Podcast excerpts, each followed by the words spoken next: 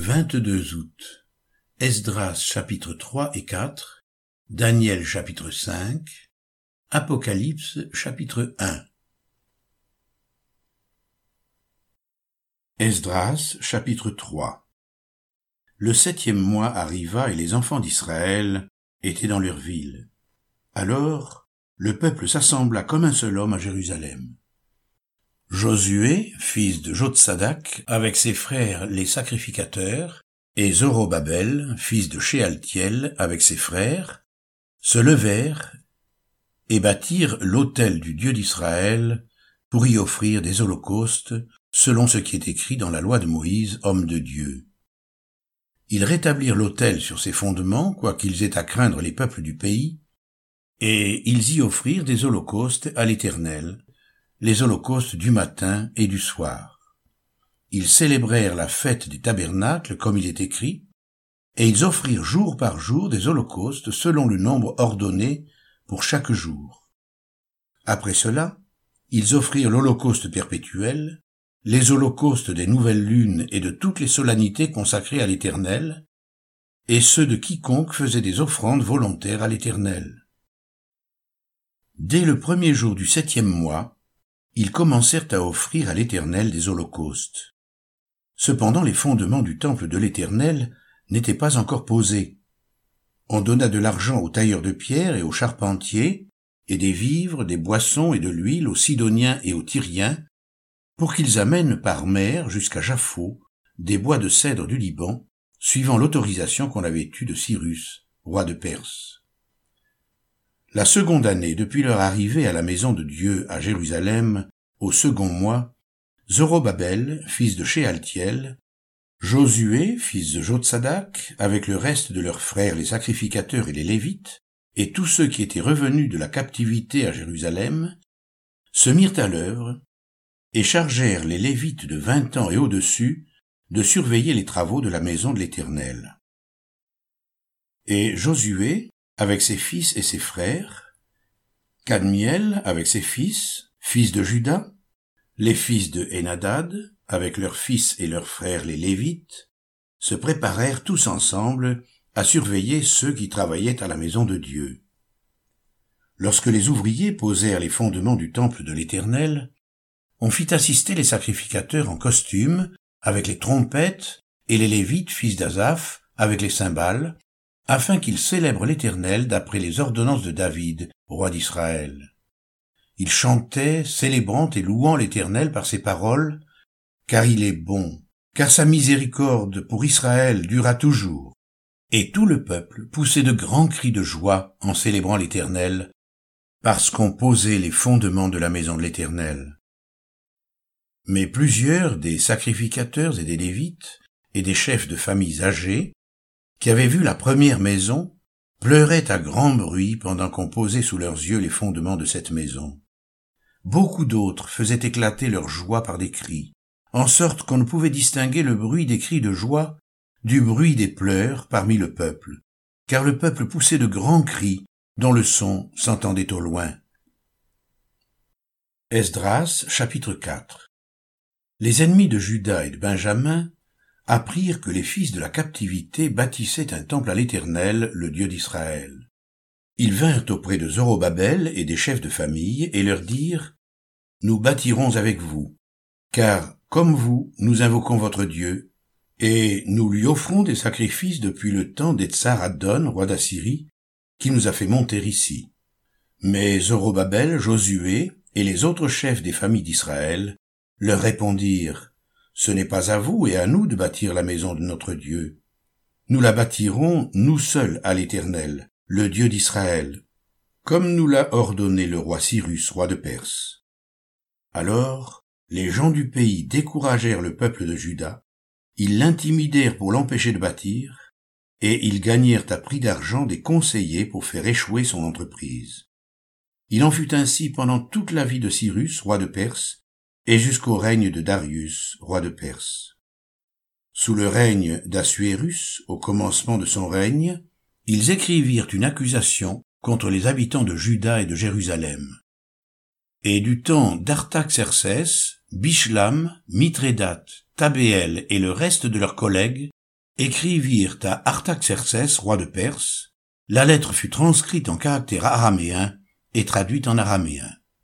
Réhom, gouverneur, et Shimshai, secrétaire, écrivirent au roi Artaxerxès la lettre suivante concernant Jérusalem. Réhom, gouverneur, Shimshai, secrétaire, et le reste de leurs collègues, ceux de Din, d'Arpharsatak, de Tarpel, d'Apharas, d'Érec, de Babylone, de Suse, de Déa, d'Élam, et les autres peuples que le grand et illustre Osnapar a transportés et établis dans la ville de Samarie et autres lieux de ce côté du fleuve, etc. C'est ici la copie de la lettre qu'ils envoyèrent au roi Artaxerxès. Tes serviteurs, les gens de ce côté du fleuve, etc. Que le roi sache que les Juifs partis de chez toi et arrivés parmi nous à Jérusalem rebâtissent la ville rebelle et méchante, en relèvent les murs et en restaurent les fondements. Que le roi sache donc que si cette ville est rebâtie et si ses murs sont relevés, ils ne paieront ni tribut ni impôt, ni droit de passage, et que le trésor royal en souffrira. Or, comme nous mangeons le sel du palais, et qu'il ne nous paraît pas convenable de voir mépriser le roi, nous envoyons au roi ces informations. Qu'on fasse des recherches dans le livre des mémoires de tes pères, et tu trouveras et tu verras dans le livre des mémoires que cette ville est une ville rebelle, funeste au roi et aux provinces, et qu'on s'y est livré à la révolte dès les temps anciens. C'est pourquoi cette ville a été détruite. Nous faisons savoir au roi que si cette ville est rebâtie, et si ses murs sont relevés, par cela même tu n'auras plus de possession de ce côté du fleuve. Réponse envoyée par le roi à Réhom, gouverneur, à Shimshai, secrétaire, et au reste de leurs collègues demeurant à Samarie et autres lieux de l'autre côté du fleuve. Salut, etc. La lettre que vous nous avez envoyée a été lue exactement devant moi. J'ai donné ordre de faire des recherches, et l'on a trouvé que dès les temps anciens cette ville s'est soulevée contre les rois, et qu'on s'y est livré à la sédition et à la révolte. Il y eut à Jérusalem des rois puissants, maîtres de tout le pays de l'autre côté du fleuve, et auxquels on payait tribut, impôts et droits de passage. En conséquence, ordonnez de faire cesser les travaux de ces gens, afin que cette ville ne se rebâtisse point avant une autorisation de ma part. Gardez-vous de mettre en cela de la négligence, de peur que le mal n'augmente au préjudice des rois.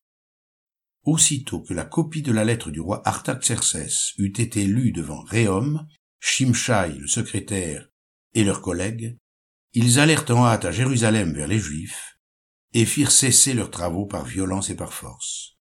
Alors s'arrêta l'ouvrage de la maison de Dieu à Jérusalem, et il fut interrompu jusqu'à la seconde année du règne de Darius, roi de Perse. Daniel chapitre 5 Le roi Belshazzar donna un grand festin assez grand au nombre de mille, et il but du vin en leur présence. Belshazzar, quand il eut goûté au vin, fit apporter les vases d'or et d'argent que son père Nebuchadnezzar avait enlevés du temple de Jérusalem, afin que le roi et ses grands, ses femmes et ses concubines s'en servent pour boire. Alors, on apporta les vases d'or qui avaient été enlevés du temple, de la maison de Dieu à Jérusalem, et le roi et ses grands, ses femmes et ses concubines s'en servirent pour boire.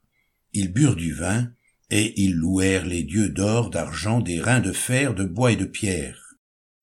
En ce moment apparurent les doigts d'une main d'homme, et ils écrivirent en face du chandelier sur la chaux de la muraille du palais royal. Le roi vit cette extrémité de main qui écrivait.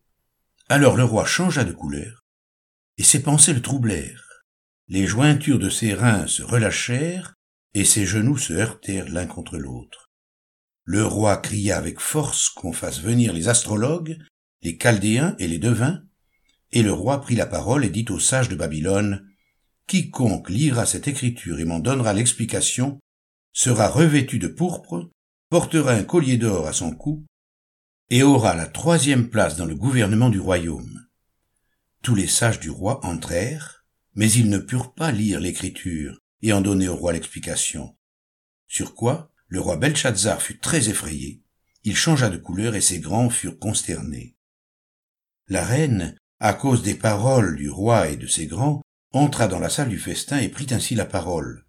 Ô roi, vis éternellement, que tes pensées ne te troublent pas, et que ton visage ne change pas de couleur. Il y a dans ton royaume un homme qui a en lui l'esprit des dieux saints.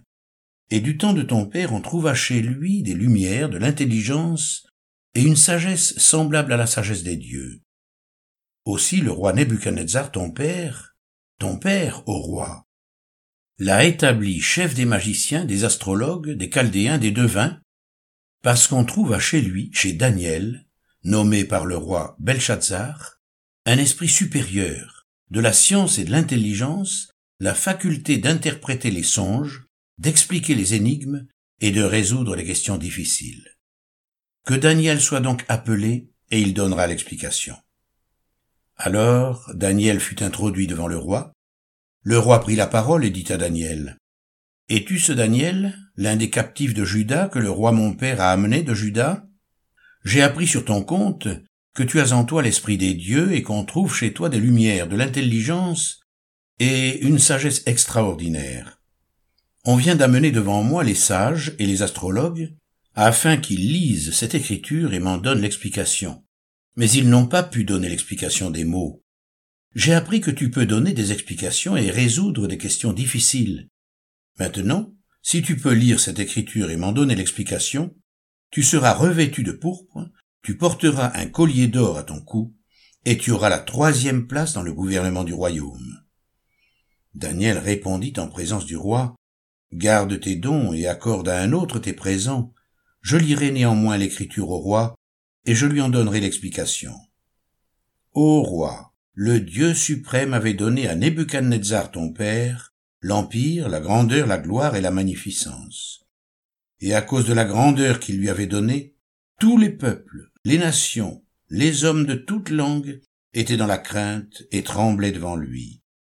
Le roi faisait mourir ceux qu'il voulait, et il laissait la vie à ceux qu'il voulait. Il élevait ceux qu'il voulait, et il abaissait ceux qu'il voulait. Mais lorsque son cœur s'éleva et que son esprit s'endurcit jusqu'à l'arrogance, il fut précipité de son trône royal et dépouillé de sa gloire. Il fut chassé du milieu des enfants des hommes, son cœur devint semblable à celui des bêtes, et sa demeure fut avec les ânes sauvages. On lui donna comme au bœuf de l'herbe à manger, et son corps fut trempé de la rosée du ciel jusqu'à ce qu'il reconnaisse que le Dieu suprême domine sur le règne des hommes et qu'il le donne à qui il lui plaît. Et toi, Belshazzar, son fils, tu n'as pas humilié ton cœur, quoique tu saches toutes ces choses. Tu t'es élevé contre le Seigneur des cieux. Les vases de sa maison ont été apportés devant toi, et vous vous en êtes servis pour boire du vin, toi et tes grands, tes femmes et tes concubines. Tu as loué les dieux d'argent, d'or, d'airain, de fer, de bois et de pierre, qui ne voient point, qui n'entendent point, et qui ne savent rien, et tu n'as pas glorifié le Dieu qui a dans sa main ton souffle et toutes tes voix. C'est pourquoi il a envoyé cette extrémité de main qui a tracé cette écriture. Voici l'écriture qui a été tracée. Comptez, comptez, pesez et divisez. Et voici l'explication de ces mots. Comptez, Dieu a compté ton règne et y a mis fin. Pesé, tu as été pesé dans la balance et tu as été trouvé léger. Divisé, ton royaume sera divisé et donné aux Mèdes et aux Perses. Aussitôt, Belshazzar donna des ordres, et l'on revêtit Daniel de pourpre, on lui mit au cou un collier d'or, et on publia qu'il aurait la troisième place dans le gouvernement du royaume. Cette même nuit, Belshazzar, roi des Chaldéens, fut tué, et Darius le Mède s'empara du royaume, étant âgé de soixante-deux ans.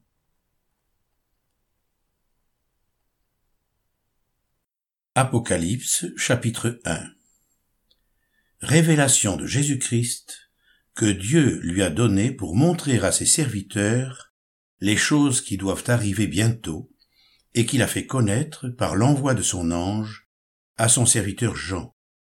Celui-ci a attesté la parole de Dieu et le témoignage de Jésus-Christ, soit tout ce qu'il a vu. Heureux celui qui lit, et ceux qui entendent les paroles de la prophétie, et qui gardent les choses qui y sont écrites, car le temps est proche. Jean aux sept églises qui sont en Asie. Que la grâce et la paix vous soient données de la part de celui qui est, qui était et qui vient, et de la part des sept esprits qui sont devant son trône, et de la part de Jésus-Christ, le témoin fidèle, le premier-né des morts, et le prince des rois de la terre. À celui qui nous aime, qui nous a délivrés de nos péchés par son sang, et qui a fait de nous un royaume, des sacrificateurs pour Dieu son Père. À lui soit la gloire et la puissance au siècle des siècles. Amen.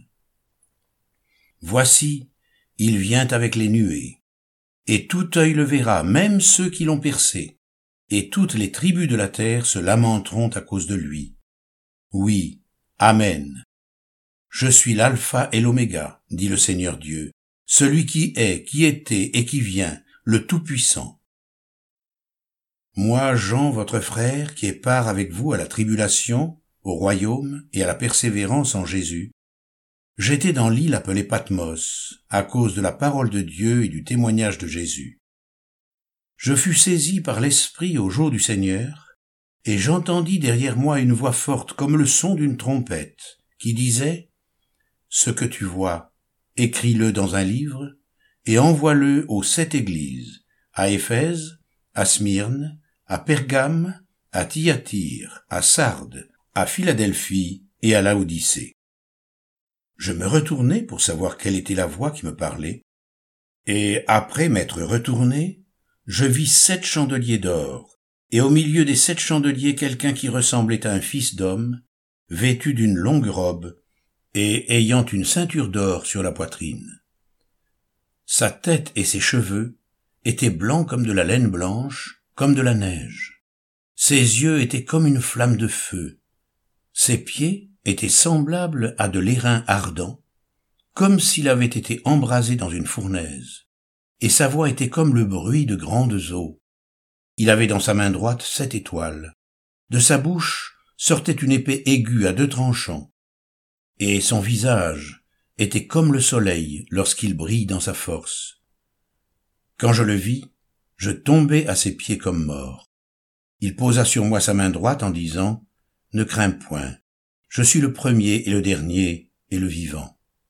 J'étais mort, et voici je suis vivant au siècle des siècles. Je tiens les clés de la mort et du séjour des morts. Écris donc ce que tu as vu, ce qui est, et ce qui doit arriver ensuite, le mystère des sept étoiles que tu as vues dans ma main droite, et des sept chandeliers d'or. Les sept étoiles sont les anges des sept églises, et les sept chandeliers sont les sept églises.